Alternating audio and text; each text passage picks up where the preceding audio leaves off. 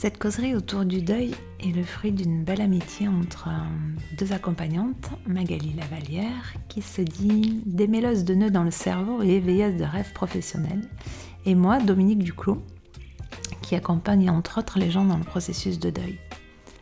Ce qui nous réunit, c'est le désir de ramener de la paix dans la vie des gens qui ont vécu des traumas ou qui sont à un tournant de leur vie ou encore qui découvrent leur hypersensibilité. Ces podcasts sont nés d'une envie profonde de détabouiser et mettre en lumière le chemin du deuil à partir de ma propre expérience et de mon rôle d'accompagnante.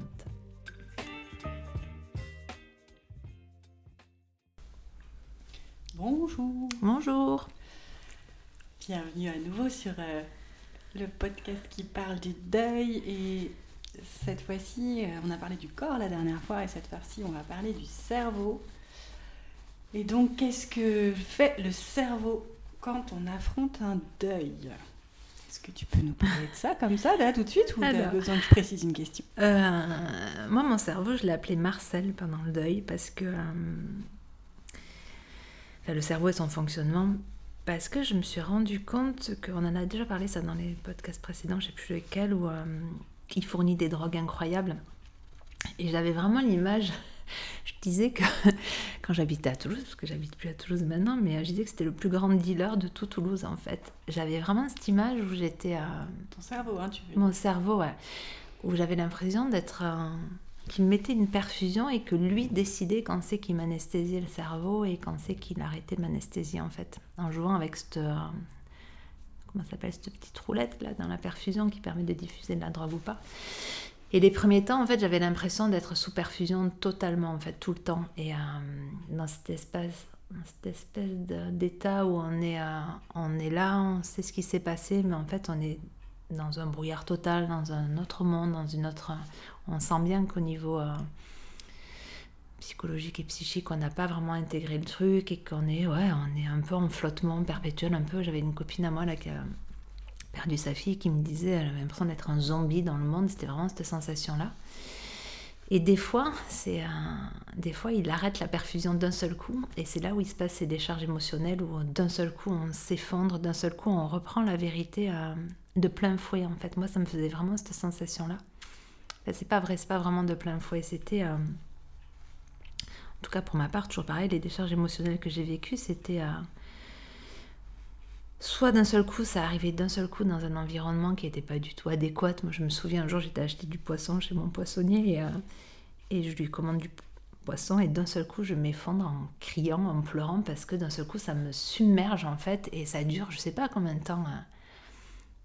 Je sais pas, quelques minutes, cinq minutes, j'en sais rien. Et d'un seul coup, je me relève et je continue à commander mon truc. Et du coup, c'est très choquant pour les gens autour parce qu'ils comprennent pas. Sauf que c'est tellement fort, tellement puissant que moi j'avais besoin que ça sorte. Et bref, c'est des charges émotionnelles, c'est ça en fait, c'est que hum, vous êtes anesthésié et d'un seul coup vous l'êtes plus et, ça revient.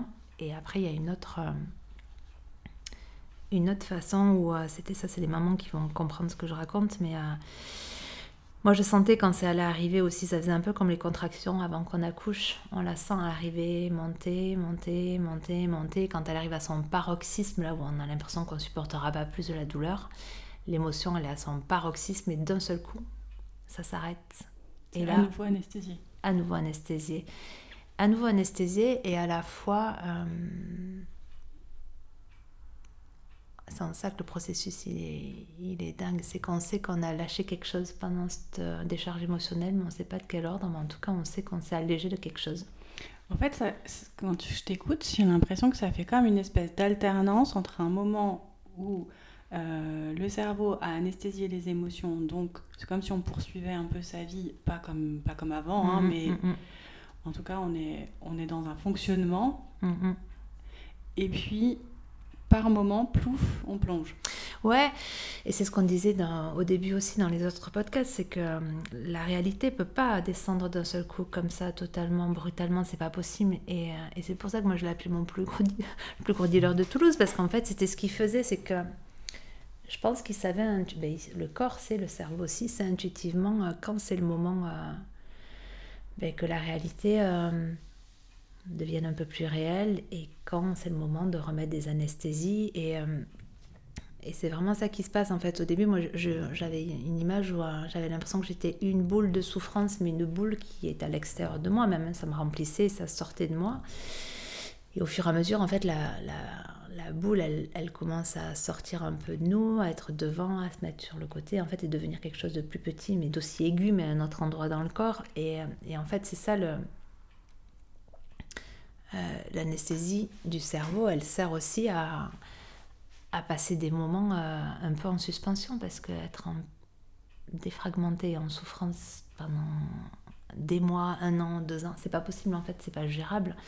Et, et, du coup, ça, par contre, on n'a aucune maîtrise là-dessus. Mais ça, quand tu, tu décides pas quand la vague non. te prend, quoi. C'est, Aucun moment. C'est, vraiment cet ordre-là. Elle, c'est ça. Elle t'envahit d'un coup. C'est ça. C'est pour ça que moi, j'avais vraiment juste cette intuition-là de raconter aux gens comment ça allait se passer. Et par exemple, quand j'allais dans une soirée, il fallait que les gens soient au courant que j'étais content d'être là, mais que peut-être dans cinq minutes j'allais m'effondrer et que c'était ok, qu'il était hors de question pour moi que je passe à côté de ça en fait, que je mette un couvercle là-dessus, euh, sous couvert que ça se fait pas, que les gens. Euh, non, non, moi je était hors de question que que comment dire que je souffre déjà de ce qui se passe et qu'en plus je dois intérioriser par-dessus ce qui allait me traverser pour préserver les gens autour de moi. Ça, c'est quelque chose que je voulais pas. Après, je leur faisais pas de mal et c'était. Mais je voulais être libre de ça, en fait, libre de ces mouvements intérieurs. Je voulais qu'ils soient libres à l'extérieur de moi aussi. Parce qu'on ne maîtrise pas du tout quand, ni où, ni comment, ni combien de temps. Au début, je parlais souvent de la sinusoïdale du deuil. Parce que c'était ça, en fait. Au début, c'est une sinusoïdale très rapprochée avec des pics très bas et, et c'est un peu du non-stop. Et au fur et à mesure, la sinusoïdale commence à, à prendre un peu plus d'espace, à être moins violente dans les profondeurs, moins basse, à être un peu moins fréquente. Ça met un peu plus d'espace pardon, de, et de temps et de, et de virulence aussi. Les pics bas sont moins bas. Et donc voilà, Marcel il sert à ça en fait. Et, euh, et, au fur et à mesure du temps, il y a de moins en moins d'anesthésie parce que, parce la réalité euh, devient de plus en plus vraie. ce qu'on disait au début, ça, notre corps intègre au fur et à mesure et pour qu'il puisse intégrer au fur et à mesure, il faut des paliers comme des sas. C'est un peu comme en plongée aussi à cette image-là où il y a des sas de décompression, il y a des... Et, et on maîtrise pas ça du tout, du tout, du tout. Du coup, finalement, est-ce que c'est un système euh, qui est quand même assez performant pour Ouais. pouvoir, encore une fois, te maintenir en lien Ouais. avec les autres, avec la vie Euh, Peut-être pas du tout euh, euh, de la manière idéale, mais au moins un certain lien et au fur et à mesure de mieux en mieux peut-être. Et que si tu n'as pas ça, si ton cerveau fait pas ça, alors déjà au début on comprend qu'il le fait forcément, Mm. mais si, si- même si ce truc s'arrête un peu trop tôt, potentiellement tu pourrais soit te couper du monde pour pouvoir vivre tes émotions pleinement, parce que du coup c'est pas possible d'être en lien socialement si tu es toujours dans les émotions, Il y a des gens qui se coupent des émotions en fait. ou alors totalement te couper, C'est être anesthésié en permanence finalement. C'est ça, il y a des gens qui se coupent euh, complètement des émotions, qui les laissent pas euh, sortir, qui les vivent pas. Moi, j'ai pris ce choix-là de les euh, de plonger dans les émotions en fait. Et euh, parce que j'avais euh, j'avais compris dans mon corps que quand euh, quand une émotion arrivait, euh, si je si décidais de plonger avec elle et de pas lutter contre et de me laisser vraiment traverser par et de l'accompagner. C'était très violent, ça faisait peur. Alors ça, c'est des trucs qui ont fait très peur aux gens et autour de moi. Mais je me rendais compte qu'à chaque fois que je faisais ça, même si ça durait des jours, des fois des semaines, quand ça s'arrêtait, ça s'arrêtait d'un seul coup déjà. Et je savais que j'avais euh, j'avais lâché quelque chose de moi. Je me sentais plus légère. C'est comme si je, c'était un, un nouveau pas sur le chemin de la guérison. Et qu'à chaque fois que je faisais ça, euh, c'était un peu une espèce de fil rouge. Christophe Fauré, il dit, euh, il dit, il dit que par rapport à ça, quand c'est des grosses phases violentes comme ça, on, dit que ça va passer, ça va revenir, mais ça va passer. Et moi, j'avais ce fil rouge tout le temps, de me dire que ça allait passer. C'était hyper violent, mais que ça allait passer, ça allait revenir. Et, de garder ça en tête, euh, ça me permet de passer, de passer ces phases en pleine conscience et de vraiment me laisser traverser. Et bah, du coup, ça demande du courage, on est d'accord, parce que c'est euh, Ça fait très peur. Oui, parce que parce que c'est submergent. Et, euh, mais à la fois, il y avait quelque chose à l'intérieur de moi qui savait, je pourrais pas l'expliquer, que c'était euh, mon salut pour le coup. Et, et vraiment, il y avait cette sensation, mais vraiment comme les contractions, où quand ça s'arrête... c'est le calme de la mer après la tempête. Exactement, ouais. Et, euh, et avec quelque chose en moins. Comme un habit en moins qu'on a enlevé. Et, euh, et... Mais vraiment, avec cette sensation, c'est pas intellectuel en fait. Il y a... C'est comme si à chaque fois qu'on sort d'une phase comme ça, euh, c'est comme si on marchait dans un nouveau nous. C'est-à-dire qu'on est en train de découvrir la nouvelle personne qu'on est et c'est du... à chaque fois c'est comme ça.